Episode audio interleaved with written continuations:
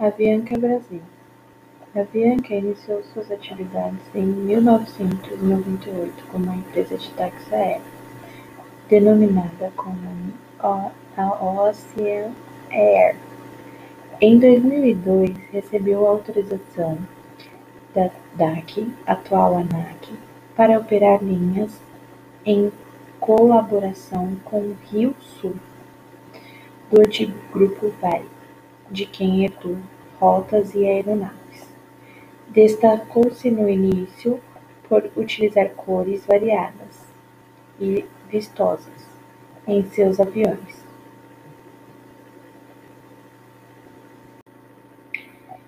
Os Embraer Brasília foram pintados de azul claro, branco, vermelho, amarelo, rosa, laranja e cinza.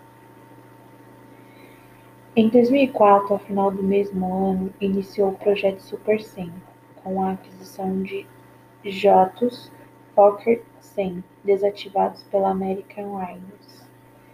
A frota iniciou as operações em 2006 já no padrão de cores da Avianca, mas, curios, mas curiosamente foram denominados de MK-28.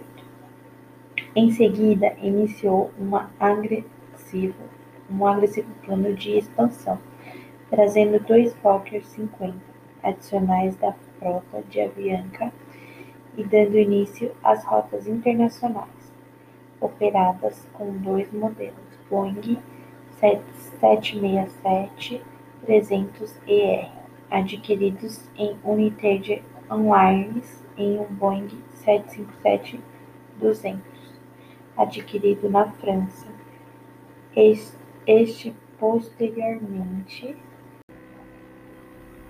O confuso ano de 2008 marcou também uma aquisição das operações da BRA Transportes Aéreos.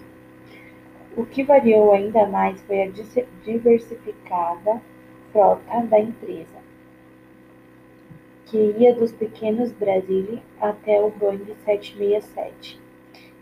Em 26 de abril de 2010, o nome foi definitivamente trocado para Avianca, como imediata padronização de cores.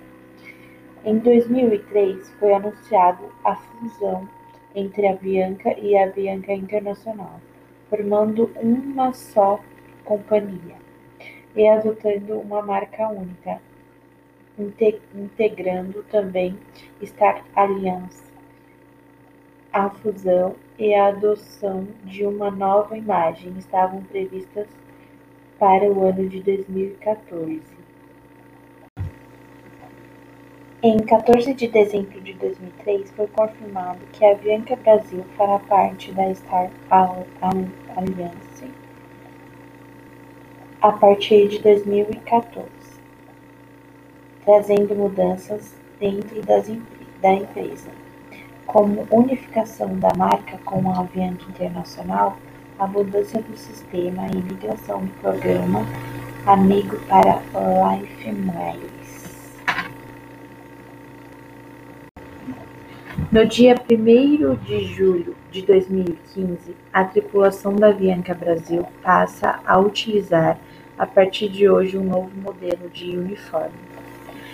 Ainda em julho de 2015, a Avianca Brasil ingressou na Star Alliance e apresentou o Airbus A320 PRAVR na pintura da Star Alliance.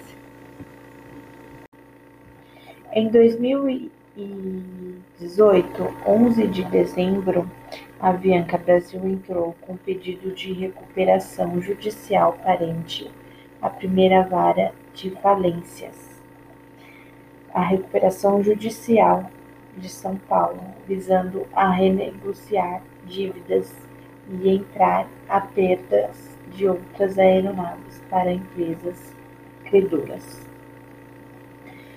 O Boque Aviation e outras empresas entraram na justiça contra a Avianca Brasil, exigindo o pagamento por 11 aeronaves, que foram alvo de busca e apreensão.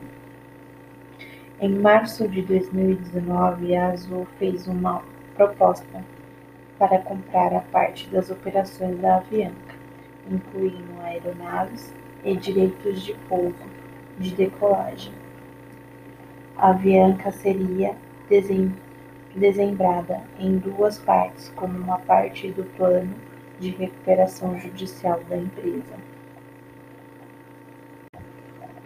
A Avianca informou que o plano de recuperação judicial, revisando a ser analisado pelos credores, previa a divisão da empresa em sete áreas de operação, a serem leiloadas.